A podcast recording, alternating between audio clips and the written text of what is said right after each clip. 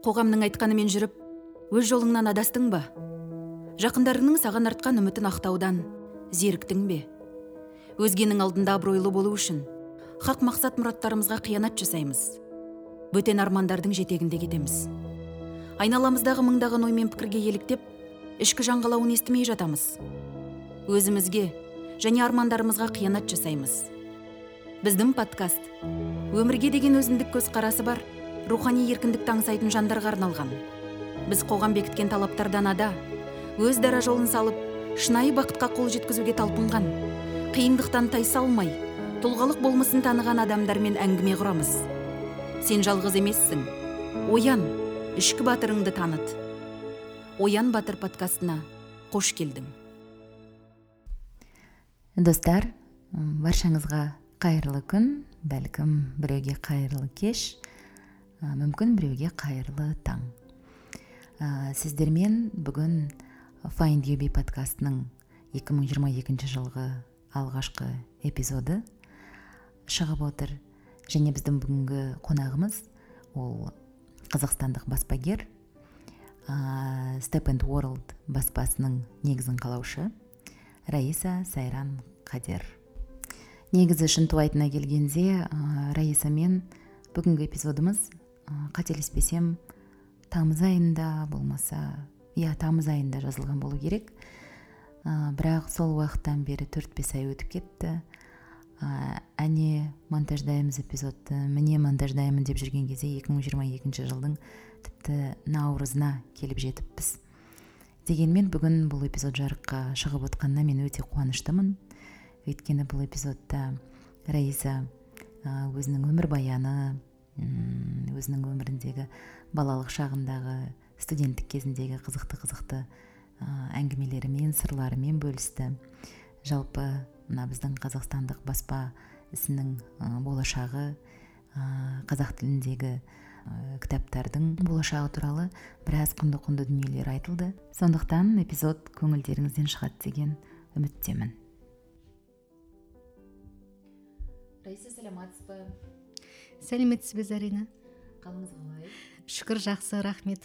Шақырғаныңызға рахмет сізге. Қош келдіңіз. Иә бүгін тем более мынандай өзіңіздің положениеңізда уақытыңызды бөліп қонаққа шақырып жатқаныңызға рахмет. Енді өзіңізден бастасақ деп едік. Өйткені сіздің мынандай бір үлкен өзіңіздің өмірлік тәжірибеңіз бар. Иә өзіңіздің туған жеріңіз туралы алған біліміңіз туралы айтып берсеңіз.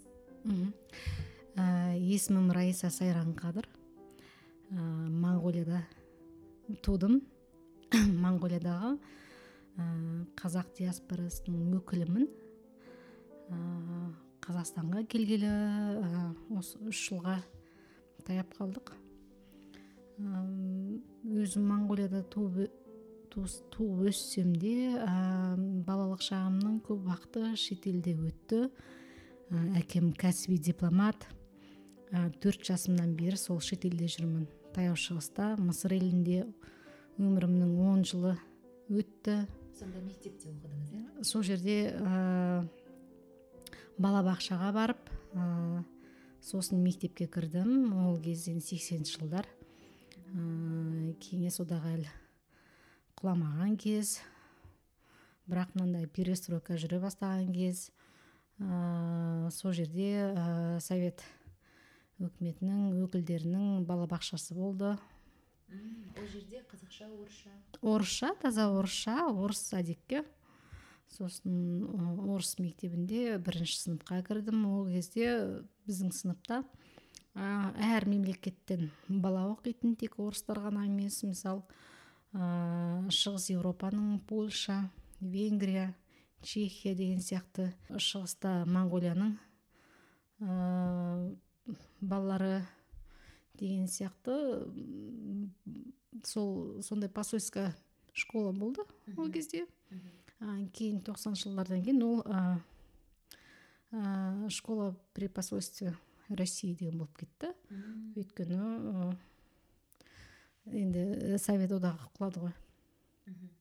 Ол кезде таза сол тек снг снг ның балалары сол өкілдерінің балалары ғана сол мектепке жүрді. Біз мен енді бірінші сыныптан бастап ә, сол орысша оқи бастағандықтан уже мектеп ауыстырған жоқпыз. Орысша жүре бердік. Арасында әрине моңғолияға қайтып тұрдық елге. Сол кезде ол жақта да орыс мектептер бар. Сонда оқып қайтып келіп ә, арасында түркияда болдық анкара қаласында. Сол жерде де орыс мектебінде оқыдым. Сосын қайтадан ә, моңғолияға келіп қайтып мысырға кеттік. Мысырда сол өзімнің бірінші сынып бастаған мектебімді тамамдадым он жылдық. Иә мектепті бітірдіңіз? Сол жақта мектебін бітірдім да сол жерде университетке түстім. Ол жерде ә, американс the american university in cairo деген. Сол жақтағы американ университетіне түстім. Ә, таяу шығыстағы ең ең керемет ә, мықты мектептердің бірі университеттердің. Сол жерде толық сол ағылшынша ә, қосымша арабша. Әке шешеңіз кеткен кетті бірақ сіз қалдыңыз иә? Иә бірінші курста әке шешем қасымда болды. Ә, қайтып сол бірінші курс бітіргеннен кейін әке шешем кетіп қалды. Ол кісілер одан кейін ана басқа галф елдер дейді ғой мына эмират сол жақтарда тұрды. Ә, мен мысырда оқуымды жалғастыра бердім. Өйткені енді өскен жерім білетін жерім ә, мен үшін ол қиын болған жоқ. Әмбесінде ә, революциядан бұрынғы уақыт болды ол. Сондықтан ондай қауіпті болған жоқ. Ол тіпті моңғолияға қарағанда мысыр сіздің туған жеріңіз болып кеткен шығар иә? иә солай ә, мысалы қазір ә, желіден не телевидениеден ә, нилді көрсем нил өзенінің ағып жатқанын ә, каир ә, каирді көрсем сол ә, кәдімгі сағынып кетемін кәдімгі. Бұл заманнан өзгерді ма каир? Каир ә, мен ең соңғы барғаным 2005 жыл болды. Содан бері барған жоқпын өйткені. Мен барып кеткеннен кейін революция басталды. Тахрирдің ә, революциясы дейді. Тап біздің ана университеттің іргесінде болды көтеріліс. Қиын оқиғалар көп болды. Ә, оңай болған жоқ халық үшін мысырдың. Ә, сол себептен біраз өзгерістер болды одан бері мысалы. Одан бері он жылдың ішінде көптеген өзгерістер болды. Қазір тынышталды. Ә, жағдай жақсарды деп естіп жатырмын. Сондықтан енді келесі бір екі жылда қайта оралып сол жақта біраз уақыт өткізгім келеді. Әрине өзіңнің балалық шағың өткен жер ыстық. ыстық ауасы да ыстық өзі де ыстық да дейсіз ғой. Иә. Иә енді құндылықтары қалай болғанын кім білсін ә, өзгерістер көп деп айтып жатады. Менің мысырлық класстастарым курстастарым. Бірақ дегенмен қайтып барып көргім келеді шынымен өз көзіммен. Ә, қандай иә қандай сезініп өзгерістерді байқап деген сияқты мен үшін өте қызық. Ә, балаларыма көрсету өйткені ол ол жақ олар үшін мынандай таңсық бір бөлек әлем да. Иә. Ә, мен үшін ол сондай бір өте жақын жылы. Ә, сондай керемет жер. Әр адамға ондай ұнай беретін жер емес мысыр шаһары. Алғаш барған адамдарға пайым не деген лас қарбаластық иә? Адам көп. Адам көп ә, бәрі мынандай өте too much дейді ғой. much деген не дейміз тым көп эмоциясы да көп саудасы да көп машина да көп көлік те көп ол ұнату үшін кәдімгі ішіне кіріп өмір сүру керек адамдармен ә, араласып достасып ә, қаншама мынандай джуэлдер бар иә мынандай ә, маржан сондай жауһарлы жерлері бар өзінің. Керемет. Ә, соның бәрін сезініп көріп түсінген кезде ол енді қандай керемет жер екен. Негізі мысыр деген ол кәдімгі өркениет қой бір. Сондай тарихы мәдениеті бай иә. керемет мысалы біз оны көне ә, ancient egypt деп білеміз иә. Мысалы пирамидалар ана көне қалаларын ә, иероглиф дейміз әртүрлі сол жағынан көбіміз түсінеміз да ана пирамида деп. Ал маған ең қызықтысы сол мына заманауи осы соңғы жүз жылдағы мысырдың тарихы. Өйткені сол ә, сол тарих сол жерде өткен оқиғалар әлемге өте үлкен әсер берген. Тек ә, енді таяу шығысқа ә, соңында қазір шығып жатқан біздің салафисттеріміз вахабисттеріміз деген сияқты мынандай идеологияның бәрі түбі мысырдан шыққан. Иә оны қазір саудиядан жүріп жатыр ана мынау деп айтады. Бірақ ә, көп мынандай ә, цивилизационный өзгерістер ә, қазір заманауи сол бәрі мысырдан шығып отыр. Мысырдан кейін тағдырыңыз қалай? Мысырдан кейін ә, тұрмысқа шықтым как ә, любая иә қазақтың приличная қызы деп. Иә тұрмысқа шықтым бірақ тұрмысқа шықсам да ә, оқуымды жалғастырып ә, лондонға англияға кетіп қалдым. Бірге кеттіңіздер ә, күйеуім болғанда ә, германияда докторантурада болған. Сондықтан күйеуім германияға кетті. Мен германиядан тура лондонға кеттім. Сол жақта бір жыл ә, сол магистрантурамды жасадым. Әрине бөлек әлем европа ол да бір көне қала лондон деген. Өзінің де тарихы бар өзінің де ерекшелігі бар соны. міндетті түрде мінезі бар.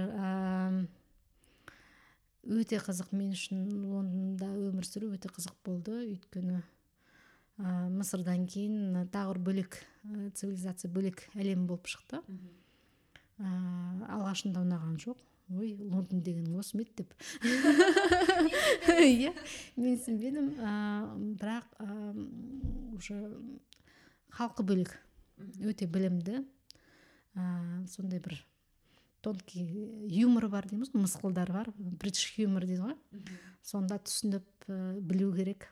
Ә, сөйтіп ішіне сіңе бастаған кезде уже ұната бастайсың. Снобы дэнди деп айтып жатады ғой.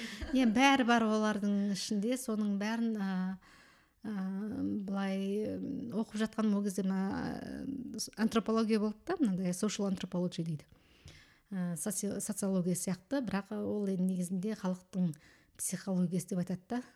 Ә, сол халықты байқап адамдардың қимылын әрекетін иә неге былай іс жасап жатыр ә, қалай сөйлейді тарихы бұл қалай әсер етті деген сияқты қазіргі өзгерістер трендтер дегеннің бәрін байқап отырған кезде сонда қызық.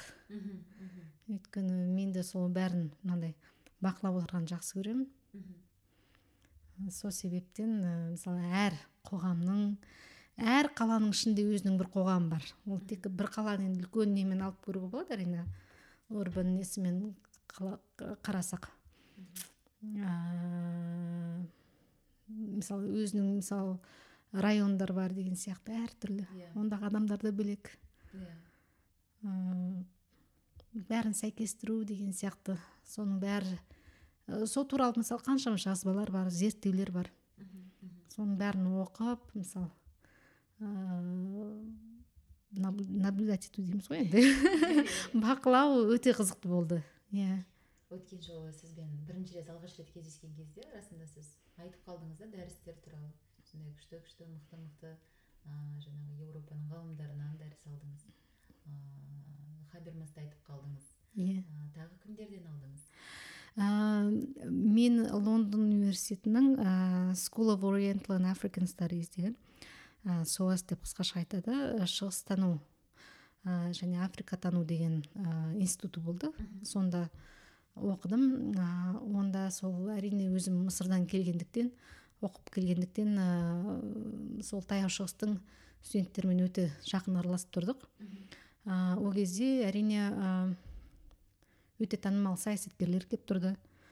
Мықты мықты жазушылар келіп тұрды. Зерттеушілер ә, қаншама лекция береді. Енді мынандай қонақ ретінде келеді да. Ә, және де ең мықты ә, зерттеушілер де сол жерде болды. Ә, жақын мысалы аттап басқан кезде қасымызда бритиш музейм болды. Мысалы британ британ музейі болды ең үлкен музейлердің бірі. Көп жүрмей ә, ары қарай кеткен кезде Кингс- кросстың қасында бритиш лайбрери иә ә, британ кітапханасы. Ең ірі ең үлкен әйгілі. Иә мысалы қазір айтамыз ғой кезінде совет заманында ой маркстар сол жерде отырып білім алған деген сияқты кітап оқығандай. Сол сияқты сол жақта көп уақытым өтті. Өйткені зерттеулер жасадық. Мен үшін өте қызық болды мысалы. Жоқ кітап жоқ ол жерде. Бәрі бар бәрі бар қазақ тілінде. Де кітаптар бәрі толық бар. Көне заманның совет заманында барлық кітаптар бар. Енді керемет. Ол бір ол жерде ол жерге кіріп ол жерде зерттеу жаса сосын әрине біздің мектептің маңайы блумсбери деген не болды район? Сол жақта ә, сол өзіміз қалжыңдап отыратынбыз сол кезде енді ә, лефтист дегендер болады мынандай студенттердің ішінде. Лефтист дегенде не деп айтамыз ә, біраз мынандай енді коммунистерге жақын былай иә социалистерге жақындар иә. Ой ленин атамыз ана жердің кафесінде отыратын деп flirting with other women деген сияқты иә. Маркс та сол жерде сондай қыз қыздың басын айландырып жүрген деген сияқты. Ә, сондай мысқыл айтып сөйтіп отыратынбыз. Ә, дегенмен сол атмосферасы керемет болатын. Ә, сол оқып жүрген кезімде ұлыбританияның ең керемет институтын, институтында жұмысқа кірдім. Чатам хаус деген the royal institute of international affairs деген ә, чатам хаус десе енді зерттеушілер ірі мықтылардың бәрі біледі. Сол жерде тіпті көп адамдармен таныстым. Бізден ол 2005 жылдар қазақстанның сол кездегі мықты оппозициялары келіп тұрды. Оларды көрдіңіз соларды көрдім алғаш рет қазақстанда осындай оппозиция бар екен деп. Вау деп. Мен үшін өте қызық болды. Ә, сосын тағы басқа адамдар келді мықты саясатта жүрген әлихан байменов деген ағаларымыз келіп тұрды сол кезде. Ә, бәрі мен үшін бір жаңа адамдар жаңа кейіпкерлер. Жас болдым. Бірақ мынандай активно көбінде бізден таяу шығысты мен оқығандықтан мен мынандай орта азия қазақстанның саясатын жақсы білмейтінмін. А бірақ әрине мен үшін өте қызық болды. Өзгерістер жүріп жатқан сияқты елестеді ол кезде. Ә, сосын әрине сәлемді беріп өзіміз тыныш жүре бердік ештеңе демедік ә, дегенмен өте қызық болды әрине. Ә, сол жақта енді басқа мысалы таяу шығыстың мықты үлкен ә, саясаткерлер келіп тұрды. Мысалы ирактың премьер министрлері келіп тұрды ол кезде. Аты есімде жоқ. Афганистанның мысалы хамид карзай солармен ә, соларды көрдік дегендей үлкен үлкен адамдармен бәрімен жолығып ә, сондай сондай керемет мүмкіндік тудырған уақыт болды. Ол сізге қалай әсер етті? Кейін сіз бұны бір сараптап көрдіңіз ба өйткені жастықпен бәрібір нақты жетер жеріне жаңағы түсініп ондай болмайды ғой. Ал кейін уақыт өте келе жаңағы маңызын түсіне бастайсыз. Болды ма сондай иә академияда қалам ба деп көп ойладым. Содан кейін өйткені ол жер ол орта керемет орта болды өйткені. Сол әлемнің ең керемет деген ә, саясаттанушы ә, социологтар ең мықты зерттеушілер сол жерде болды. Орта бөлек болды. Ол интеллектуалдардың арасында жүру деген ол бір ә, не деп айтамыз? Ә, кайф высшего сорта дейміз ба неде? Иә. Керемет сондай ә, сезім тудырған. Әлі мен үшін сондай түс сияқты бірақ қаншама жақсы таныстар қалды содан бері. Ә, соған қуанамын. Өйткені қай бір жерде жүрсең де қайтып лондонға барсаң да америкада болсаң да австралияға барсаң да таныстар бар. Сәлем берісіп қал жағдайды білісіп мысалы қандай бір идея болсын бірдеме болсын мынандай пікірталас болып иә идеяңды мысалы айтып олардың пікірін тыңдап деген сияқты. Өте қызық. Жалпы неге сіз жаңағы шығыстануды таңдадыңыз? Өйткені өзім таяу шығыста болдым да мысалы мысырда бастаған кезде орта сондай болды. Мен біз бітіргелі жатқан кезде 2003 жылы ә, америка неге иракқа шабуыл бастады. Сол кездегі уже атмосфера 2002 жылдан бастап өте тығыз бола бастады. Ана саддамды түсіретін кез ана неден атомный бомбаны таптық дегенде қандай бір өтірік сыбыстар шыға бастаған кезі иә. Соның бәрін кейс бай кейс дейміз ғой мына кейс жасап. Талқылап мысалы халықаралық құқықтар жағынан иә. Саясат жағынан деген сияқты бәрін іргеңде көріп отыру ол өте өте қызықты болды өте андай эмоцияға толы жылдар болды. Оның алдында әрине қаншама мысалы палестинаның соңғы неше интифадасы болды көтерілістер. Соның бәрін тағы іргеңнен отырып көріп отырасың классыңда тағы мықты ә, палестинаның саясаткерлердің балалары болды дегендей. Әкеңізге қарап әкеңіздің әкеңізден көріп өскен жаңағы таңдау емес па деп ойлап отырмын да өйткені әкеңіз де арабтанушы шығыстанушы дипломат. Әкемнен қалған мынандай құндылық болған кезде әкемнің таныстары достары көп болды. Сол таяу шығыстан болсын бәрімен араласып бәрімен арала, ә, танысып араласып бірге жүрді. Ә, бәрі до, бәрімен достасып жүрді ең бастысы. Сондықтан сондай өте қызықты оқиғалар да көп болып тұрды.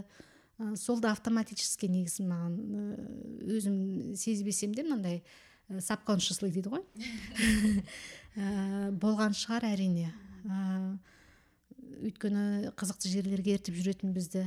Ары бері жүргенде. А өзім де тарихты да жақсы көрім, көрдім. Әрбір елдің тарихын жақсылап зерттеп оқып. А сосын әрине адамдардың қылығын әрекетін қимылын бәрін сол сол, сол кезден бастап мынандай деп бақылағанды жақсы көретінмін. Неге бұлар бұлай жасап жатыр дегенді. Ол, ол, ол да бізге мен үшін өте маңызды болды. Осы қазақстанға келген кезде адамдар айтады мысалы сен қалай мынандай бас бәсін бастап кетесің сен мынандай не жасадың ба? деген сияқты зерттеу жасадың ба рыноктың нарықтың дегендей. Ол сондай кезде уже мына байқап білу қоғамды. Ол нағыз зерттеу деген сол. Менде тағы да менің бір сұрағым келіп тұрғаны ол сіздің әке шешеңізге қатысты жаңағы ыыы сұрағымды әкеңіз дипломат болды қазір пенсияда ғой иә қазір баян өлгенде қазір ұлан батырда ұлан батырда иә иә сол әкеңіздің жаңағы сіз бір сөзіңізде айтып кеттіңіз. Ыыы дос достығы иә бір біздің үлкен үлкен азаматтармен ыыы сол туралы айтып өтсеңіз. Иә әкем ыыы баян өлгей аймағында ә, туып өсті. Сол жерде он жылдық мектебін бітірген. Ол жақта сол ә, кеңес одағы заманында ә, барлық мектептер қазақша өтетін ә, қазақша болды. Оқулықтар бәрі. Ә, сол кезде ә, оқуын тамамдағаннан кейін ә, грант алып ә, москваға кетті. Москвада эмгимо дейді да. Қазір енді өзіміз бәріміз білетін әйгілі эмгимоны сол жерде арабист ретінде кәсіби дипломат болып өзде барғаннан кейін әрине ә, қазақстанның қазақ студенттерінің арасында үнемі бірге жүрді. Тартады иә өйткені ол баян өлгейде қараңызшы бәрі қазақша ә, сөйлеп өскен қазақи орта болғандықтан әкем вообще моңғол тілін білмеген мәскеуге кеткенде. Иә. орыс тілін алдымен иркутскке барып мына сибирьде. Ә, сонда бір жыл дайындық оқып алып орысша сосын мәскеуге кеткен. Орысша да білмеген өйтіп подкаст көңіліңнен шықты ма? Find your ұсынатын барлық эпизодты facebook instagram spotify вконтакте әлеуметтік желілері мен youtube telegram яндекс мюзик арналарынан таба аласың. Жаңа шығарылымдар мен соңғы жаңалықтарды бақылау үшін подкастымызға жазыл. Толығырақ ақпаратты findyobi нүкте ком сайтынан таба аласың. Сондықтан сол мәскеуде оқыды қазақ студенттерімен араласып тұрды. Ә, дипломаттармен қазіргі мысалы біздің қазақстандағы үкіметтегі қасында дағы әрине өзі жақсы араласып жақын жүрген ә, Талиб ахмет аға марқұм ахметов болды. Ә, дипломат.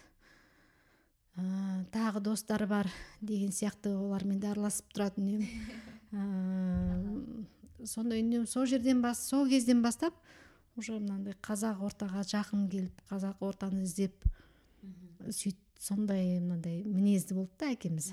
Ә, шешем болғанда ә, анам ә, алматыда казгуда филфакта оқыды. Сол әкемді үнемі келіп тұратын. Қазақстанға келіп тұратын ол кезде ә, қазақ ссср деген кез ғой жетпісінші жылдары. Ә, алматыны қатты жақсы көреді. Ол нағыз қызу махаббат кезі осы алматыда өтті деп ойлаймын. Иә казгоградта иә. Иә қаншама сол кезде театрға баратынбыз дейді. Қаншама тамаша кездесулер болатын спектакль көретінбіз. Серуендеп жүретінбіз алматы керемет болатын деп.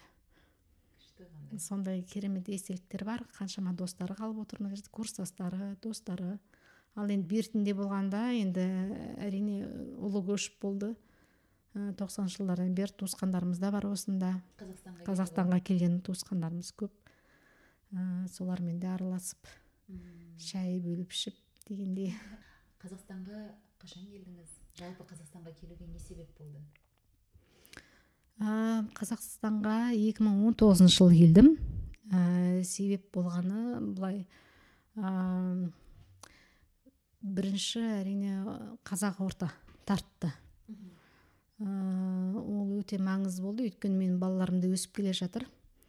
Жан жақта былай жүре бергенде әртүрлі мемлекетте болдық европада болдық америкада да болдым. Мысалы тұрдыңыз сол жақта да оқыдым.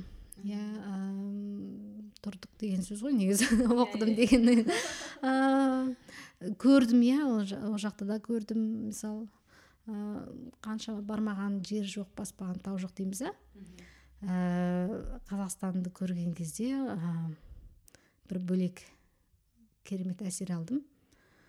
Ә, ол ә, 2016 жылы болды. Алғаш рет емес былай ересек болып есейіп былай ақыл ой орныққаннан кейін иә иә иә. Сол кез ғой а так бала кезімізде келіп тұрдық мысалы транзитпен жүріп тұрдық деген сияқты. Енді өте көп уақыт емес бір екі күн ұзаса бір апта дегендей иә. Келесің бір театрға барасың ата әке шешеңмен бірге иә жүріп қонаққа барасың дегендей. Ал содан кейін өзің есейіп келген кезде ә, әсер бөлек болды әрине. Маған қатты ұнады. Алматы әсіресе өте ұнады. Сосын әрине сол менің көрген ең соңғы жылдары 2000 жылдары барған сияқтымын. Сол кездегіден 2016 жылдағы жағдай бөлек болғанын көре бастадым. Өзгерістер жүре бастапты. Жастар білімді бола бастапты. Ә, сервистер жақсара бастапты. Ә, бәрі енді ілгері жүріп кетіпті. Сол маған өте ұнады. Ә, сосын осында келген кезде тағы бір әрине көңіліме қатты әсер еткен нәрсе болғанда ә, кітап жоқ болды. Ә, дүкенге кіріп балаларыма сол кезде туысқандарыма не алғым келді? кітап алғым келді.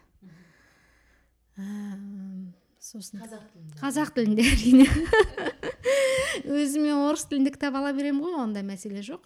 Қайда барсам да мәскеуге барсақ та дүние жүзінде қайда барсақ та орыс тілінде кітап болса ала береміз. Ал бірақ енді қазақ еліне келіп тәуелсіз қазақ еліне келген кезде ә, кітап іздеп шыққанда кітап таппағаным сондай ә, шок.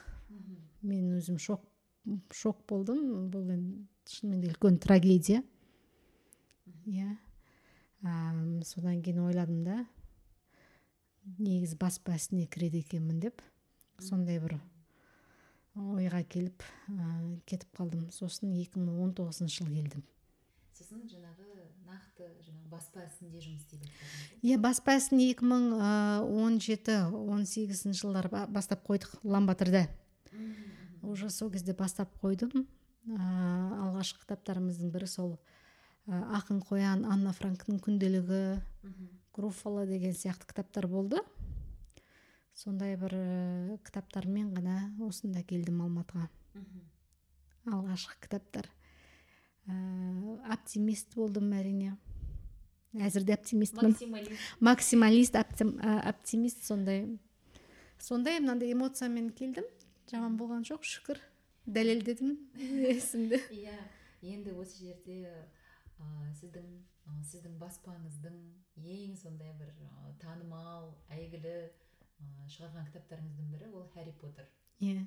Иә джоан роулинг иә. ағылшындық жазушының иә. әйгілі сериялары иә кітаптардың иә. Ә, неге таңдау хәрри поттерға түсті? Былай да ә, бірінші әрине ә, хәрри поттердің сериясын ә, өз үйімізде отбасымызда жақсы көреміз. Мысалы ұл- ұлым ә, өте жақсы көріп сүйсініп оқыды.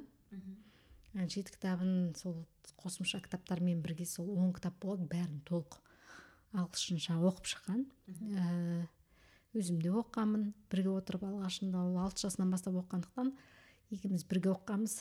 Алғашқы кітаптарын одан кейін кейінгі кітаптарын өзі оқыды. Әр кітапты оқып бітіргеннен кейін біз фильмін көретінбіз. Ә, сол кезде айтатын да мама мына кітап кітапта шығатын мынандай эпизодтары мына фильмде толық шықпаған. Әрине фильм қызық бірақ кітап керемет деп. Содан кейін пай шіркін деп. Елдің бәрі хәрри поттерді оқиды қай елге барсаңыз да мысалы германияға барсаңыз францияға барсаңыз да жапонияға барсаңыз қытайға барсаңыз да иә. Ә, бәр елде өзінің тілінде хәрри поттердің кітаптары тұр. Әр бала соны оқып сол елдің балалары сүйсініп қуанып өз тілінде иә өз тілінде түсініп ә, солай болып жатқан кезде осында ә, қазақтың баласы неге өз тілінде бұл кітапты оқымайды дегенді мен еш түсіне алмадым да Со- сосын әрине үлкен жоба болды. Бірақ оған қарамай көзді жұмып жасаймын деп кірісіп кеттім. Сол оңай болған жоқ бірақ білек сыбана кірістім иә білек сыбанып кірісіп құдайға шүкір ең маңыздысы өте жақсы адамдар қасымнан табылды. Кәсіби білімді ә, солардың арқасында осылай керемет аударма туындысы шықты. Сол ең бастысы оқырмандарымыздың көңілінен шықты. Ең маңыздысы иә. Қандай қиындықтар болды? Әрине ең бірінші қиындық болғанда аудармашыларды табу бұл жобаны алып жүріп кететін редактор табу. Сол болды. Ә, оны одан бұрын әрине лицензия алу оның бәрі жұмыс болды. Лицензия алуға қанша уақыт кетті? Лицензия алуға ә, шамамен бәрін толық бітіріп алғанша бір жыл болды ғой. Хат жазамыз дәлелдейміз бұрынғы шығарған кітаптарымызды өзің туралы жазасың деген сияқты. Кімсің қалайсың деген сияқты. Жалпы осы процесс туралы айтып өтсеңіз. Жалпы ә, кітап ә, шығарған кезде ең бірінші түсінгенім ә, ол авторлық құқық болады. Ә, әр адамның еңбегі әр жазушы бағалануға тиісті. Сондықтан сол себептен ә, авторлық рұқсат құқығын сатып аласыз. Ә, оған мысалы көп авторлар болған кезде жеке өздері жұмыс істемейді. Олардың агенттері болады.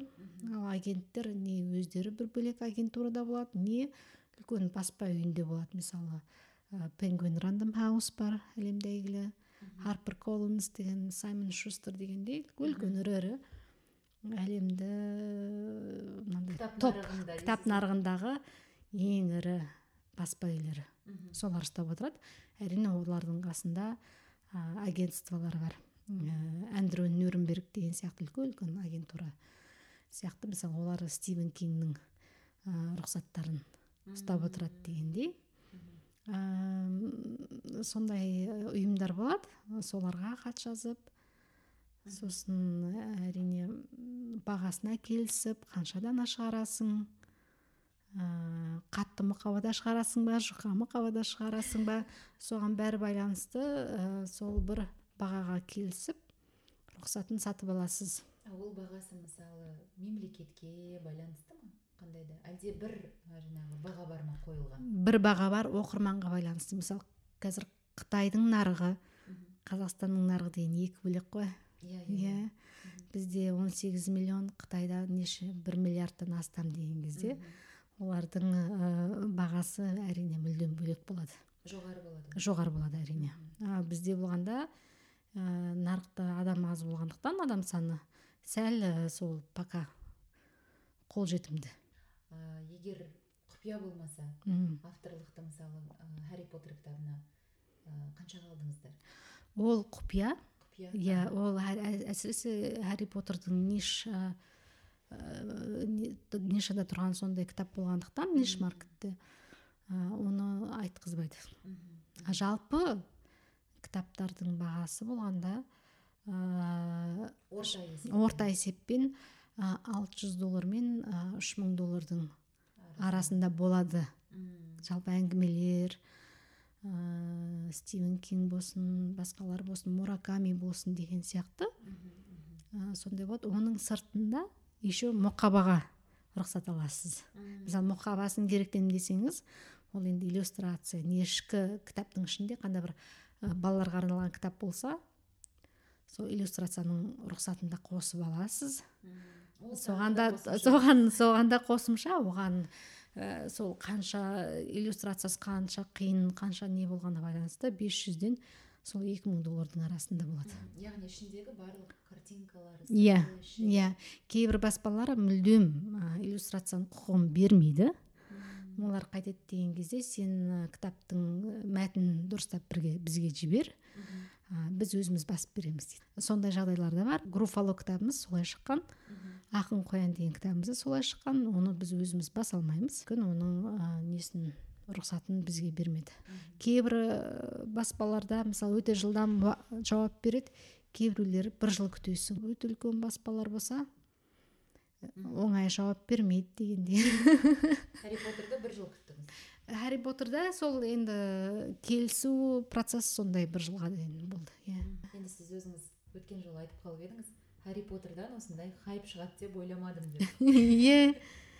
Бірақ бірден бүйтіп танытып жіберген бір жоба болған сияқты ғой. Жалпы сол жаңа біз қалай таңдаймыз деген кезде кітапты мен сол ә, біріншіде өзіме ұнаған кітаптар балаларыма ұнаған кітаптар болды. Сол ә, ішінде құндылықтары деген сияқты. Сол жағын қарадық. Екіншіде ә, қандай бір кітапты нарыққа таныту өте күрделі процесс. Қаншама жарнама жасайсың ә, бәрін істейсің деген сияқты. Маркетинг маркетингі бар иә. Ә, харри поттерда мысалы маркетинг жасау ондай қиын болған жоқ. Өйткені оны гарри поттер деп қазір осы қазақстанда әлемде бәрі біледі. Фильмін көрген кітабын оқыған фанаттар толып жатыр.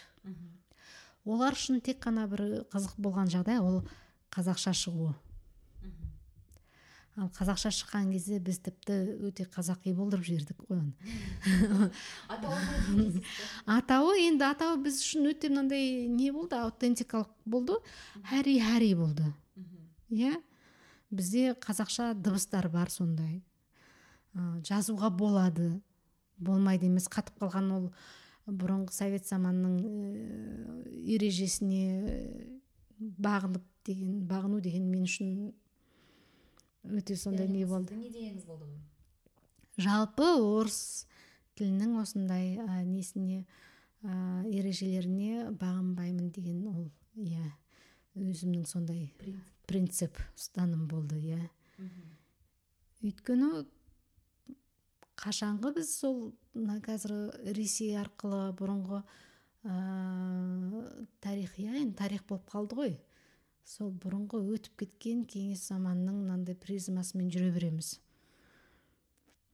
Жетеді ғой болады ғой енді. Иә. Қаншама жыл ә, сосын сол дыбысталуына қарап біз сондай әрекет еттік. Қасымда әрине тамаша мықты аудармашылар болды. Өте мықты кәсіби редактор болды. Ә, сосын сол ә, харри болдырдық. Ә, одан кейінгі келесі хайпта болған кезде ол жуан роллиңнің инговое мынандай окончание дейді ғой. Соны ың болдырдық біз өзіміздің. Өйткені дә- дәл солай дыбысталады иә енді неге сөйтіп жаз, жазбасқа иә? Басқаларда ондай мүмкіндік жоқ бізде мүмкіндік бар. Керемет мүмкіндік бар. Иә. тіліміз иә тіліміз келіп тұр. Сондықтан бұл хайп болады деп еш ойлаған жоқпын. Бұл кәдімгі мынандай natural процесс ғой мынандай ә, натуральный процесс ә, өте табиғи процесс деп айтамыз иә қазақша. Мен өзім аудармашы емеспін. Ә, орыс мектебін бітірдім деген кезде енді қазақшам жақсарып қалды. Бірақ дегенмен кейде сол қазақша ә, орысша ағылшынша қосып ойлап кететінім бар. Мен байқадым ағылшынша көп ойлайсыз. Ағылшынша көп ойлаймын ағылшынша калька көп шығады менен. Арасында ұрсылып тұрамын иә. Ұрыс естимін мойындаймын еш оған ренжімеймін. Сөйлейсіз? ә, балаларым қазақша ағылшынша аралас.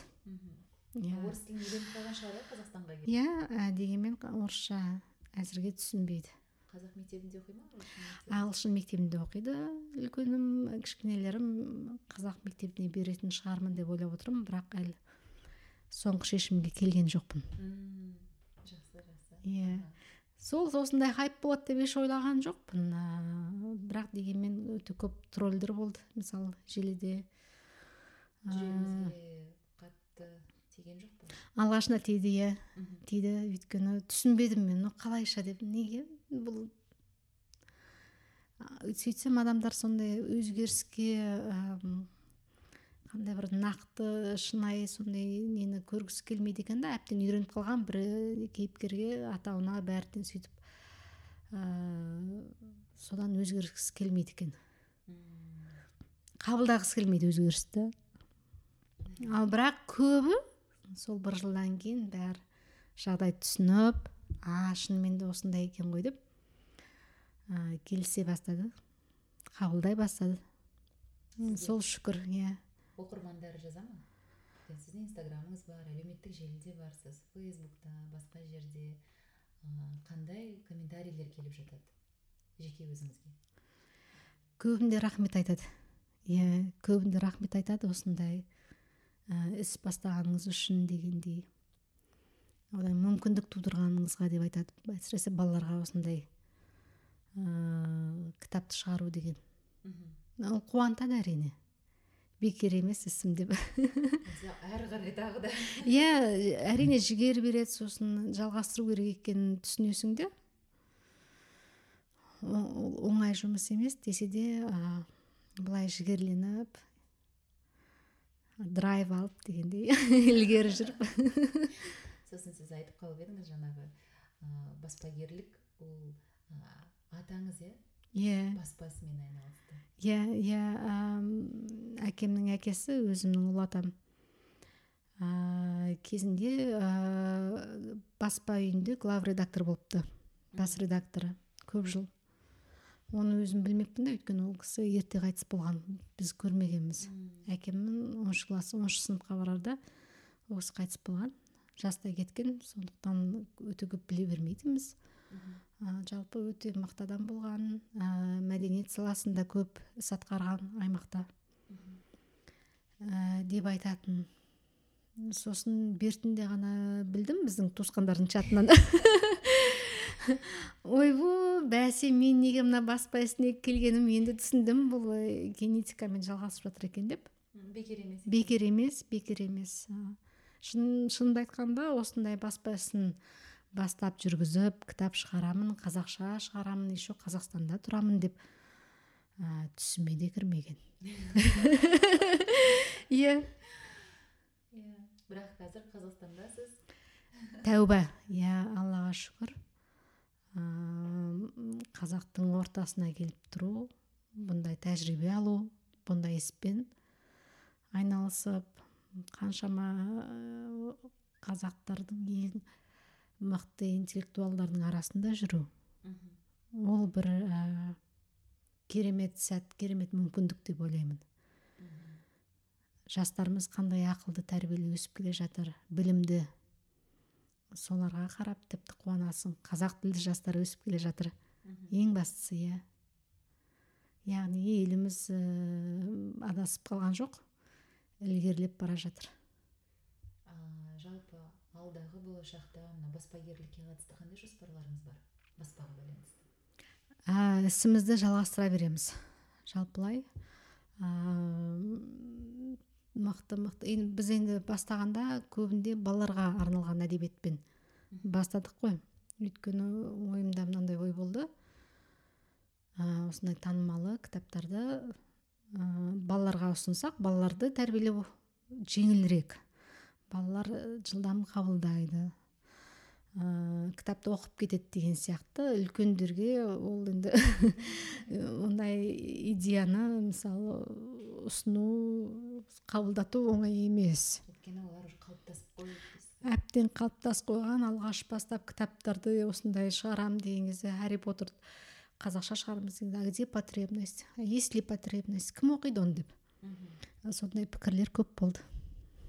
Ондай пікір үлкенірек буындарда болды. Өте пессимист болды. Ә, кейбіреулер айтты ол ой қазақтарды тәрбиелеп қайтесің бәрібір олар орыстанып кеткен. Кімге керек деп? Кімге керек деп. Жастар өйткен жоқ жастар керемет қабылдап алды. Ең бастысы сол иә. Жобамыздың әрі қарай өркендеуіне үлес қосуға ниетті болсаң бізді patreon нүкте ком слэш сайтында қолдауға шақырамыз. 2017 жылдан бері подкасттарымыз арқылы біз мыңдаған мүдделес тыңдармандармен бірге нағыз батырдың жолын іздеп келеміз. Ол еркін шыншыл әрі кемеліне жеткен батырдың жолы. Бізді қолдау өзіңнің және замандастарыңның сапалы әрі құнды контент тұтынуына үлесіңді тигізу екенін ұмытпа. Сондай ақ файндюби жобасында патрон болған жағдайда арнайы эксклюзивті материалдарға қол жеткізіп басқа да артықшылықтарға ие боласың. Толығырақ ақпаратты patreon нүкте ком слэш сілтемесіне өтіп ал.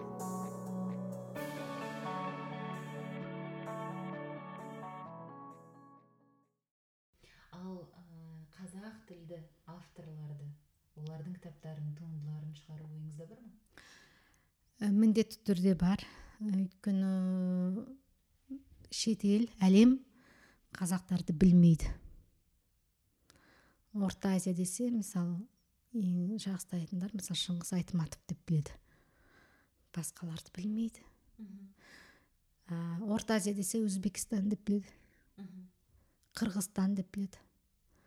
Басқасын мүлдем білмейді. Қазақтарды қазір енді сол димаш арқылы енді танып жатыр а? А так мәдениетін де түсінбейді білмейді. Моңғолия десе бәрі біледі. Моңғолияны бәрі біледі. Иә. Өйткені олар ә, аутентикасын сақтап қалды ғой. Ал осы жақта кеңес өкімет кезінде таза колонизация болды. Өзінен қазақтарды өз идентитетінен мынандай аутентикасынан адастырып жіберді. Иә енді енді сол айдентитиді жастар қалыптастырады. Үлкендер әлі адасып жүр. Сол себепті ә, қазақстандық авторлардың туындыларын бұйырса ә, сол әлемге таныстырғым келеді. Мысалы ірі ірі ә, кітап жәрмеңкелері бар. Мысалы франкфурттың кітап жәрмеңкесі бар. Ә, ол кітап жәрмеңке тағы стамбулда да өтеді. Қытайда пекинде өтеді үлкен ірі ә, болония италияда ең керемет ең ірі балалар әдебиетінің жәрмеңкесі өтеді. Сонда мысалы әр елдің әр ел өзінің павильондары бар. Өздерінің авторлары бар. Семинарлар өтіп жатады авторларын таныстырып жатады туындыларын таныстырады. А бізден ондай жоқ. Мына кішкентай моңғолдардың өзі келіп қаншама кітаптарын таныстырып кетеді. Қай тілде моңғол тілінде моңғол тілінде моңғол иә. Олардың мысалы ағылшынша кішкентай синопсис мысалы неміс тілінде синопсисін жазып алып келеді содан кейін қызықтаған ыыы баспа үйлер құқығын сатып алады. Аударады. Аударады. Басқа елдер мысалы аударатын мүмкіндік береді. Мысалы екі мың жиырмасыншы жылдың жоқ он тоғызыншы жылдың күзінде мен франкфуртке барған кезде ә, сол жылы ә, нобелевская премия әдебиеттен алған ә, ольга токарчук. Ә, польшаның жазушысы иә иә сол сол сол автордың мысалы шығармаларын аударам десең ә, польшаның үкіметі саған грант береді екен. Вот. Сол сияқты мысалы қазақ өкіметі де өз авторларын ә, аударғанға мысалы басқа шет тіліне француз тіліне болсын қытай тіліне болсын жапон ағылшын тіліне аударғанға ә, сондай грант беріп тұрса әрине күшті болар еді сондай. Ал оны авторларды таныстыру ол баспаның ісі болу керек. Ол баспа үйлер алып алып кәдімгі жарнамалап таныстырып организационный жұмыстар көп қой. Соның бәрін әлемге таныстыру басқа баспаларға таныстыру деген өте маңызды іс үлкен жоба болады. Яғни оның ә, шығыны да көп.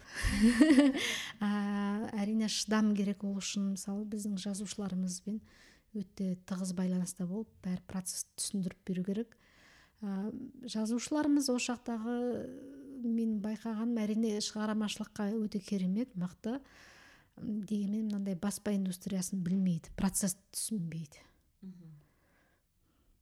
Ал автор мен баспа үйдің ә, тығыз байланысы болып барып ол екеуі бірге жұмыс істеп барып қана результат шығады соны түсінбейді көбінде. Ал мысалы мынау қазақ ә, жазушыларының арасындағы балалар әдебиетінен кімді аударар едіңіздер? Ну аударғанда таныстырар едіңіздер? Мен бәрін тани бермеймін. Біздің өзіміздің ең бірінші таныстыратынымыз фольклор. Иә? Фольклор өзіміздің ертегілеріміз. Өте керемет. Ертегілер күшті керемет. Ә, соны бірінші таныстырар едік. Екінші әрине заманауи жақсы мықты жазушыларымыз бар. Ә, зира апайымыздың керемет туындылары бар мысалы Иә. толы ә, мифологияға толы мысалы иә. Қаншама мықты ойлар бар. Мысалы сол мифологияға қарап басқа жазушылар қаншама мықты идеялар жаңа туындыларды тауып жазады иә. Ә, қазір қызықтырып жүрген ә, зәуре төреханның ә, кітаптары бар. Ә, ол өйткені жас жазушы ә, және ә, иллюстраторлармен мықты тығыз байланыса жұмыстайды. Сол сияқты басқа мықты жазушылар бар. Жоқ емес. Оларды бір бағытқа әкеліп оның организациясын бәрін ұйымдастырып жасау ол уақыт талап етеді қаражат талап етеді.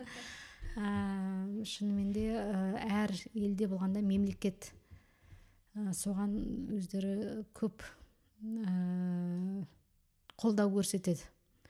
Баспа үйлеріне мынандай творческий еркіндік береді ә, оның үстінде еще қаражатпен қолдап береді. Өйткені қараңызшы әлемде ә, баспа үйлер бір бірін бәрін біліп отырады таниды. Әрбірінің әрекетін бақ- бақылап қарап отырады. Олар еш уақытта қателік жасамайды. Ол жерде коррупция жоқ. Бәрі ашық. өткен жолы машинада қайтып бара жатқан кезде сұхбаттан кейін айтып қалды да ә, бір баспа екінші баспаны сынамайды деп. Иә. Ол сондай бір мәдениет па сонда? Өзара? Бұл әр елдің ішкі сол индустриясының саясаты ғой. Ал дегенмен мысалы бәрі бір бірін бақылап отырады. Бақылап отырады сынамаса да әрине оны ашық айтпас әсіресе қазақстанда ашық айтпайды екен ешкім бір біріне критика жасамайды екен ол теріс. Ал басқа елдерде мысалы европада батыс жақта болса уже кәдімгі литературный обзор деген үлкен журналдар бар ол жақта. Ә, бір бірін мықты редакторлар мықты андай ә, ревьюерлер иә сынап отырады. Жақсы туынды шықса керемет деп алғысын жазады. Ішінде ұнамағаны болса осындай осындай деп бәрін ашық жазып отырады. Ондай ә, не болмайды. По умолчанию деген жоқ дейсіз ғой? жоқ ондай болмайды. Оларда о- көбінде мысалы ревьюерлер ә, пікір жазатындар баспанікі болмайды өздері бөлек тәуелсіз болады ғой мынандай independent literature reviewer деп жүреді ғой олар. Иә ешкімге де мынандай ә, не бермейді. Бірақ бізде әдеби сарапшылар да жоқ қой. Әдеби сарапшы мүлдем жоқ. Мүлдем. Иә бәрі біреудің заказымен ой сен мынаны жазып берші ананы жазып берші деп сөйтіп жалынып жүреміз. Яғни ол тағы да бір ә, мәдениет қалыптаспаған бұрын болған шығар. бірақ ол енді стрикли дейміз ғой мынандай ә, кеңес заман кезінде ә, не болды ғой? Не деп айтамыз ананы цензура. Иә. Цензураға қарап деген сияқты сондай нелер болды ғой. Бар дейсіз қазір болғанда бар ғой. Бар. Қалыптасқан әлі. Енді жастар шығып келіп сондай мықты сараптама анализ жасап иә пікірін жазып сөйтпесе. Негізі сол үйрі, көп үйрену керек мәдениеттен қалып қалдық ә, қалыптастыру керек. Баспа мынандай жазушылар жазу мәдениетінің өзінің бір несін стандарт дейді ғой. Қазір енді өз өз бетімізбен жүрміз ғой. Әйтеуір бір мынаны көріп ананы көріп иә иә иә. Жаңағы осы істе жүріп тәжірибе жинап жүрміз әрине иә. Бұл кәдімгі соңғы осы үш төрт жыл жасаған баспа ісіне келгелі бер кәдімгі баспа ісінің университетін институтын бітіргендей болып шықты сондай болып жатырмыз иә. Иә. Жақсы жақсы күшті. Негізі енді жаңа біз айттық қазақстандық жазушылар ал мына біздің көршілес елдерде қалай дамып жатыр негізі? Баспа ісі зерделеп көрдіңіз бе? Ресей әрине алдыңғы орында олар мықты. Олар бұрынғы заманнан жазушылардың қолдап келген институттары бар үлкен. Кәдімгі жұмыс жұмысын істеп отырған тығыз байланыста европадан қалыспайды. Өте мықты. Ә, сол себептен де қарасаңыз біздің кітап дүкендерде қаншама мықты автор мен уже жақсы білемін. Иә қаншама мықты ә, ресейлік ә, авторларды уже біліп жатырмыз оқимыз деген сияқты халық оқып жатыр. Ә, қырғызстанда жаңадан жанданып жатыр баспа ісі ә, ол да көршілерге қарады ғой деймін бізге де қарап отыр көріп отыр. Олар да ақырындап басып келе жатыр. Өзбекстан мысалы хәрри потерді бізден бір екі жыл бұрын шығарып қойды. Ә, өзбек тілінде. Меніңше өзбектердің несі жақсы? Қарым қатынасы шетелмен тәжікстан енді барлық жағдаймен олар сәл артты. Түркменстан жабық ел. Түркменстанды вот түркменстанның авторларын оқу енді ол шіркін. Арман дейсіз ғой? Иә. Осы жақта болған кезде мысалы гете институт бар ғой германияның. Гете институт ә, осылай ә, жергілікті автор ақындарды біріктіріп солардың туындыларын неміс тіліне аударып шығарып жатыр. Иә сондай жобалар бар. Енді сол сияқты қандай бір институт сондай бір жобаны іске асырмаса бұндай іс бәрі бәрібір күрделі болады. Ал негізі мысалы біздің ә, мемлекетпен ә, бірлесіп жұмыс істеу ойыңызда бар ма? Олардың тарапынан сізге қандай да ұсыныстар түсіп болмаса сізден оларға ұсыныс болды ма? Дәл қазір ондай ұсыныс болған жоқ. Ә, менде көп ұсыныс болсыншы деп ойлаған жоқпын. Өйткені байқағаным ә, бюрократия процесі өте ауыр өте ә, біз қиындатып жібереді жұмыстың бәрін. Ә, бәрі қағаз қағаз қағаз. Ә, содан кейін мынандай бір адамның несін жігерін былай тоқтатып тастайды да. Жоқ қылып тастайды. Иә сондықтан ә, мемлекеттен бізге қандай көмек керек деген кезде мемлекетте ә, мектептер кітаптарымызды сатып алса оқушыларға арнайы кітапханаға бір екі талдан болса да көп деп айтпаймын. Соның өзі бізге ә, біз үшін үлкен көмек болады. А так мысалы қандай бір ұсыныстар болса біз көмектесуге әзірміз. Бірақ қандай бір баспа үйіне мынандай ә, творческий дейміз ғой. Еркіндік беру керек. Сенім білдіріп.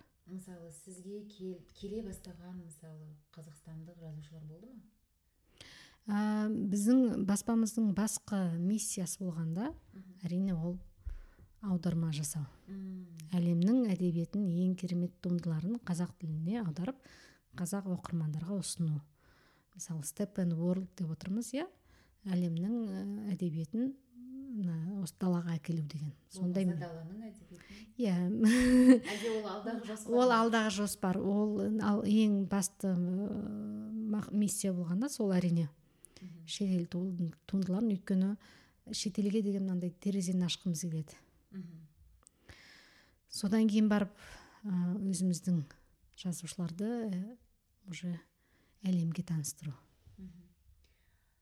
Жақсы. Өзіңіздің білмеймін бір ішкі жаңағы ә, уайым болмаса бір ішкі не дейді ғой бір сенім бар ма осы осы салаға қатысты қазақстанда дамуына қатысты мысалы иә енді қараңызшы біздің жасап жатқан ісіміз сол маңайымызда жаңадан шығарып кітап шығарып жатқан баспалар уже белсенді бола бастады иә. Ә, бәрібір қазір мына нарық үшін тамшылатып қана отырмыз. Үлкен мұхитқа мынандай бір екі бір екі талдан ғана кітап шығарып ә, сол енді әрине ол жағдай енді реалитет сондай болып отыр иә. Ә, бір күнде біз кітапхана кітап дүкен бірақ қазақша болдыра алмаймыз. Соны ойлаған кезде әрине ә, қаншама алдымызда челлендж иә қиындықтар бар дегенді мойындайсың. Ал бірақ енді оқырмандардан келген пікірді оқыған кезде естіген кезде енді сәл шыда деп өзім айтамын да шыда шыдап кет. Ә, болашақ жарқын осы жастар ілгерілетеді бәрін деп. Сондықтан енді жастарға сенемін ең бастысы. Ана бұрынғы бізден жоғарғы буынға енді көп қарағым келмейді. Жоқ үміт артпаймын бәрі бәрі алды бәрі жастарды. Жастармен бірге ә, жүру солармен әңгімелесу солардың мынандай көзқарасын түсініп жүру деген ол керемет. Бізде қарап отырсақ үлкен буын жастарды көп қолдамайды. Түсінгісі де келмейді. Ол енді бір жағынан ша- шарасы сондай. Бірақ десе де десе де енді мойындау керек та біз уже жастар ілгерілеп бара жатыр деген. Соларға бағыт беріп мынандай иә мотивация беріп дұрыс ә, информация ақпарат беріп иә бәрін. А так тек ой сен шыдамайсың сен сенің неткенің тек қана шанс мынандай лаки болып кеткенсің иә? Удачный деп. Сол сияқты пікірлерді мен еш қабылдағым келмейді. Ондай пікірлер тым жиі жүреді. Енді менсінбеушілік. айтады ғой жаңағы ыыы үлкен жетістікке жеткен кезде көп жағдайда жаңағы бұл тек қана удача деп айтады. Ал оның артында үлкен еңбек тұрғанын көп жағдайда мойындағысы келмей ма көрмей ма иә бізде де ойлайды ғой «Қа- ой какие удачливые сондай хайп жасап алды сондай танымал болып кетті. Не деп біз кішкентай ғана баспамыз құрттай. Иә бірақ амбициямыз мол неміз арманымыз үлкен. Иә. Сондықтан ә, ілгері басқымыз келеді қандай бір жолмен ебін тауып әр істің қандай арманыңыз бар? Ә, арманым шіркін осы ә, қазақ оқырмандар көбейсе екен деген. Кітап кітапқа ә, негізделген иә білімге негізделген қоғам болса екен деген. Қараңызшы кореяға барсаңыз басқа елге барсаңыз бәрі бір бірімен жарысады мынандай конкуренция ата аналар болсын жастар болсын кім көп кітап оқыды? Кім білімдірек? Сонымен бәсекелеседі да. Біреудің үйіне кіріп қалсаңыз да тым болмаса бір қабырғасы тола кітап балаларының қабырғалары иә ә, полкалар сөрелері тола кітап. Бір бірімен жарысып отырады сөйтіп оқып. Шіркін сондай ғылымға білімге кітапқа негізделген сондай тамаша қоғам болсақ сондай керемет ел болсақ потенциал көп қой. Қазақстанның потенциалы дегеніңіз енді керемет. Антрополог ретінде айтып отырсыз иә иә иә. Тек қана көбіміздің ә, көкейімізде миымызда қалыптасып қалған сондай үрей. Үрейді қалыптастырып тастаған ой болмайды ой бастық не айтады? деген сияқты. Иә. Жалтақтау. Иә бірдеме жасардың алдында мынаны жасасам бола ма? Сөйтсем бола ма? Мүмкін болмайтын шығар. Ой қояйын деп. Өзімнің білетін сол мына шеңбердің ішінде ғана тұра берейін. Ол мынандай қауіпсіз сейф эре дейді ғой мынандай аут оф бокс шықпайсың мына менің ә, сондай үрейден арылсақ шіркін деп. Күшті айтып отырсыз. білмеймін өзімнің өзімнің байқағаным сол болды. Ә, шетелдің мықты ә, интеллектуалдардың да ә, байқағаны сол болды. Адамдардың потенциалы өте жоғары өте ақылды. Мына ми деген керемет қазақтардың миы. Енді қаншама керемет шахматистер туып жатыр чемпиондар бізден. Стратегия болсын. Қанша мықты ғалымдар бар шетелде біз білмей жүрген қазақтар. Келісемін. Иә. Ә, бәрі бар жастар да керемет білімді керемет ақылды мысалы бәрін ұқтырып қойса бәрін жасайтындай иә. Тек қана оларда үрей бар дейді. Иә. Өз бетімен көшені өтпейді дейді. Біреу айту керек дейді сен ананы өтіп жүр ана жерден деп. Не сен бір секіріп қал не сен сөйтіп қал деп. Со, со, сондай сондай болмасақ енді керемет. Мүмкін бұл сіздің осы үш төрт жыл қазақстанда тұрып жатқаннан пайда болған жаңағы бақылағаннан туған ойлар болу керек иә? Иә иә иә. Соңғы кезде байқағаным сол болды. Жақсы. Ал ә, сіздің балаларыңыз үлкеніңіз иә? Қазақстанда тұрып жатқанына бір екі үш төрт жыл болды. Сол екі үш жыл ғана болды иә. қайда тұрды? Ол ә, балаларым германияда туды. Иә сол германияда сол жақта тұрдық. Одан кейін соңғы жылдары моңғолияда болдық. Қазақстанға келген кезде балаларыңыздың айтатын ойлары әсерлері бар ма? Бұлар неге орысша сөйлейді? Мама мыналар қазақ емес па дейді? Иә. Содан кейін бір екі сөз үйреніп алып содан кейін сұрайды мынау спасибо деген не деген сөз деп мама. Иә. Мына не деп айтады деп. Соны қазақша мыналар түсінбей ма деп. Иә ал мінезінде өзгерістер байқала ма? Ә, қараңызшы моңғол орта басқа жерде болсын әрекетіміз мындай қатынасымыз өте тік болады бізде. Тура дейміз ғой. Осы жақта адамдар ә, более менее мынандай сыпайы дейді ғой мынандай біраз сызылып деген сияқты. Соған үйреніп келеді. Жақсы. Жақсы жаман емес маған ұнайды. А балалармен қандай кітап оқисыздар? Балалармен ә, сол ағылшынша одан кейін өзіміздің бар қазақша кітаптарымызды оқимыз. Балаларыңыз хәрри поттерді оқығанда не деді? Ә, әзірге ә, келесі екінші балам енді жетіге шығады. Оған әлі таныстырған жоқпын. Енді танысамыз. Ә, бірақ үлкен ұлым әрине хәрри поттерді өте жақсы көрді. Ә, соңғы кітаптардың бәрін жаңадан шыққан сайын тапсырып отырдық. Ой ә, өзі оқыды, оқыды. Сол хәрри поттермен өсті ғой. Алғашқы кітаптарын өзі жеке оқыған кітаптарын үлкен романдарының бірі осы мына ә, хәрри поттер болды ағылшынша оқыды. Сол айтып отырмын қазақша оқығанда әсері қандай болды?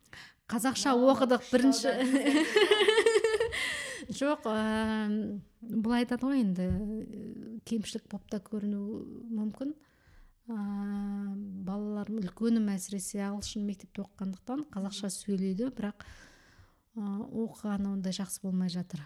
Күшпен оқытамын. Ә, сөздерін деп қарап көреді салыстырып. А мына фраза мынандай ма деп деген сияқты.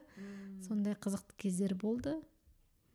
Дегенмен қазір енді сол мына пандемияға байланысты сәл былай ылжырап кеттік қой.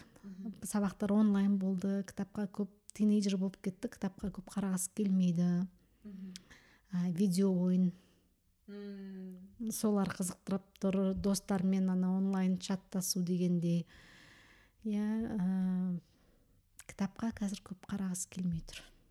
Үлкенім. А кішкенелерім олар жақсы көреді. Мама оқиықшы оқиықшы деп. Олар мысалы қазір груфалон жақсы оқимыз. Сонда бір определенный период бар дейсіз период бар соны сұрадым мен ә, өткенде кітапханашы таныстарым бар. Бұл қалай болып кетті деп балам он үшке дейін керемет кітапты оқитын. Осы тапжылмай баса алмай бір кітапты бастады ма сол қалпы баса алмай оқып біткенше сөйтіп жататын деп. Қазір оқығысы келмейді ештеп сөйтсем сол период дейді он төрт он бес он алты деген жас мүлде оқығысы келмейді дейді. Оларға мынандай иә басқа нәрсеге қызыға бастайды әрине өзінің денесінде барлық жерде өзгерістер жүріп жатыр иә. Ә, физиологический болсын психологический болсын. Ә, сосын ә, балалар оқығысы келмейді дейді. Одан кейін уже бірақ енді бірден уже оқып үйренген бала келешекте оқитын шығар деп ойлап отырмын. Ол тек қана сондай фаза шығар деп.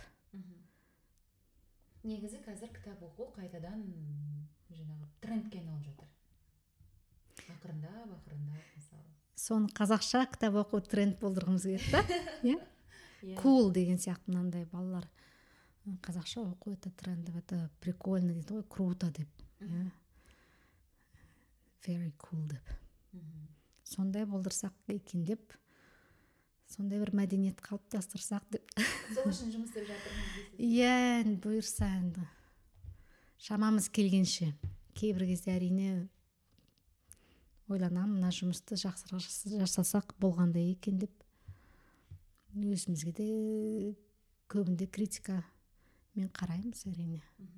Керемет екенбіз деп оқырмандар қол шапалақтады біз кереметпіз деп отырып алмаймыз. Жоқ ондай жоқ. Жақсарып жақсартуға қалай жақсартамыз қалай не істейміз қалай ілгерілейміз қалай сатамыз иә? Келесі кітап не? Бұның ішінде қандай құндылықтар бар? Мына кітапты оқығаннан кейін оқырман қандай ойға келеді дегендей иә? Жаңа сөзіңіз аузыңызда аудио кітаптар жазу ойларыңызда бар? Бұйырса ә, жоспар бар. Партнерларымызбен бірге енді аудио кітапқа кірісеміз жақын арада. Керемет өйткені аудио кітап мысалы мен өзім айналамдағы мысалы достарым бар иә таныстарым бар балалары бар. Аудио кітаптар іздейді қазақ тілінде. Ертегілер іздейді. Мхм менен сұрайды зарин сен қазақ тілін жақсы білесің ғой? Қазақша контентті жақсы білесің ғой? Қайдан қазақша аудио кітаптар оқуға болады? дейді. Ана аудио кітап kz деген приложение бар ғой. Жүк, ә, соны жүктеп алса ата аналарға керемет бұрынғы заманнан қалған ә, ертегілердің Мм. аудио нұсқалары бар. Мен арасында қойып қоямын үйде. Өте әдемі. Өте әдемі.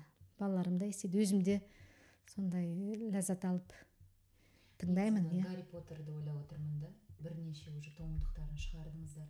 Соны аудиоға дыбыстап Бұйырса. тіпті алуға мысалы мысалы мен алатын едім. Иә жиырма екінші жылға жоспарлап отырмыз. Келесі жылға қазір өзіңіз көріп отырсыз. Соңғы екі жыл пандемияның кесірінен өте көп ой жобалар жоспарлар кейіндеді бәрін іске асыра алған жоқпыз. Ә, кейбір кітапты шығаруға мысалы екі жыл уақыт кетіп жатыр. Әйтіп мүйтіп жүргенде. Иә. Енді шамамыз келгенше әрі поттердің серияларын кешіктірмей шығаруға тырысып жатырмыз. Өйткені оқырмандар күнде сұрап жатады. Ой келесі сериясы қашан шығады? Ойбай күте алмайды екенбіз сондай екен деп. Жақсы ғой. иә. Олар енді шынайы фанаттар ғой. Стимул стимул. Дегенмен де мысалы бұрыннан жоспарлап қойған қаншама істер бар. Соларымызды енді енді іске асырып жатырмыз. Дегенмен қазір мына карантин болып жатыр. Ә, адамдардың ә, приоритеті өзгеріп тұр иә? Ол денсаулық па кітап па? Не бір екі сом табамын ба деген сияқты иә? Басқа тамаққа жұмсаймын ба тойға жұмсаймын ба? Сіз өзіңіз айтып қалдыңыз иә? Кітапты қымбатсынады деп. Иә. Кітапты қымбатсынады шынымен де біздің кітаптарымыз арзан емес. Арзан емес бірақ мысалы ресейден келген ә, кітаптардың бағасымен бірдей тең келеді. Ә, бұған себеп біз аудармашыларымыз бәрі кәсіби аудармашылар. Соларға қаламақысын жақсы береміз. Ә, редактураның ақысы типографияның шығыны дегенде. Қазақстанда шығарасыздар ғой тұтас қазақстанда шығарамыз. Яғни бізден бізден шыққан кітаптар бәрі made in қазақстан қазақстанда жасалған. Қағаз қазақстандікі деп айта алмаймын. Өйткені мен білуімше қағазды қазақстанда өндірмейді. Қағаз ресей не қытайдан келеді. Бірақ қағаздың бағасы қазір аспанға жетті. Өте қымбаттады. Әлемде тек қазақстанда емес. Ә, сол себептен кітаптарымыз өте қымбатқа шығып жатыр. Ә, және де басқа кітаптармен уже сәйкестірген кезде ә, кітаптарымыздың ә, ішкі парақтарын ашып көрсеңіз мындай аппақ емес. Біздікі сарғыш мындай иә. Кәдімгі стандартпен иә стандартпен шығарамыз әлемнің стандартымен. Сапалы сондай жақсы қағазға шығарғымыз келеді өйткені ә, бізде мынандай ой стереотип қалыптасып қалған. Қазақтың шығарғаны бәрі сапасыз. Ой қойшы дегендей иә. Біз ішкі мәтінде сапалы болсын деп соған мән береміз. Қағазда мұқабасыда бояуда бәрі сапалы болсыншы деген сондай. Ұстанымда тұрамыз. Сол себептен де кітаптарымыз қымбат әрине үлкен тиражбен шығарып жіберсек мысалы жиырма мың дана деп. Онда сәл арзан болатын шығар деп ойлап тұрмын. Бірақ ә, қазір нарыққа ақырын ақырындап шығармасақ. Енді қазақстандықтар көбірек алады деген үміттеміз. Бұйырса жас иә. бағасына да тікелей әсер етеді ғой. Иә. Енді бағасы біздің баға сапаға тура байланысты. Өйткені сөйтіп өз өзімізді ерекшеленбесек а то ә, бәрін шығара береміз деп мынандай кітаптың санымен ғана ә, нетсек болмайды. Өзіміздің ә, брендімізді ұстанымымызды сонымен өлшеуге келмейді дегенім ғой. Оның үстіне сізде нақты мақсат бар принцип бар. Принцип бар. Сол принциптен тайып кетсек одан кейін репутация кетіп қалса тағы қиын ғой. Репутацияны қаншама жыл нақсап жақсы команданың арқасында былай жасап аласың да одан кейін бір нашарлау мәтінмен иә. халтурить ете салсақ. Ертең. Иә или иә ол сыншыл халықпыз ғой. тура біріншіде айтады иә. Иә. Бірақ шынайы оқырмандарымыз да критика береді бізге. Ой ана жерде бір қате бір әріптеріңіз түсіп қалыпты деп. Соған қуанамыз мысалы иә. Келесі баспада иә келесі келесі жол. жөндейміз міндетті түрде деп. Әрине сондай кездерде жазып жатқанына қуанамыз. Күшті. Раиса енді сіз моңғолияда туылдыңыз. Мысырда оқыдыңыз англияда оқыдыңыз германияда тұрдыңыз иә? Өзіңізге 16 жасыңыздағы раисаға не айтар едіңіз? Көп көрдіңіз көп білесіз. Дегенмен бір іште бір нәрсе мүмкін бар шығар. Сол біздің оқырмандарға біздің жаңағы егер бізді 14-15 жастағы балалар тыңдап жатса солар бір ә, солардың құлағына алтын сырға болатын шығар менің айтарым ә, көп саяхаттаңыз саяхатқа көп шығыңыз достарыңыз көп болсын. Ә, қорықпаңыз. Мен әсіресе өзім қыз бала болғандықтан ол кезде тағы әрине лимит деген болады. Иә иә. Өз өзімізді мынандай қоршап тастаймыз. Әрине ата анаң болады ой қыз бала өстуге болмайды бүйтуге болмайды жалғыз өзі жүрмейді анда мында деген сияқты сол миыма қалыптасып сіңіп қалғанда болмайды деген. Ештеме етпейді эксперимент жасаңыз мұрныңызды тесем десеңіз тесіңіз иә сырға иә. Ә, шашыңызды анандай ә, көгілдірге бояймын иә. бояңыз иә. Бәрін жасаңыз. Тек өзіңізге шектеу қоймаңыз. Бірінші әрине білімді болыңыз кітап көп оқыңыз саяхатқа шығыңыз қымбат зат емес. Көбінде артық ақшаңыз болса саяхатқа шығыңыз. Көзді ашып дос көп болса сосын әрине уақыт деген өте маңызды. Сол солай айтар едім. Өзім де көп жүрдім ғой десе де енді бірақ кейбір кездерде ойлаймын да мен өзім сол ә, қызбын деп ұстап қалатын жерлер көп болды. Болмайды деп. Әйтпесе? Әйтпесе мүмкін тағы көбірек мынандай тәжірибе жиып алушы едім. Қазір көп нәрсеге мысалы мынандай тағы наивно қараймын да мынандай. Балаларымды қазір өте қатты ұстағым келмейді. Бірдеме жасаймын десе өзіне ең бастысы әрине қауіпсіз болу керек. Қауіпті болса ғана былай ұстап қаламын а так не істегің келеді өзің істе деймін.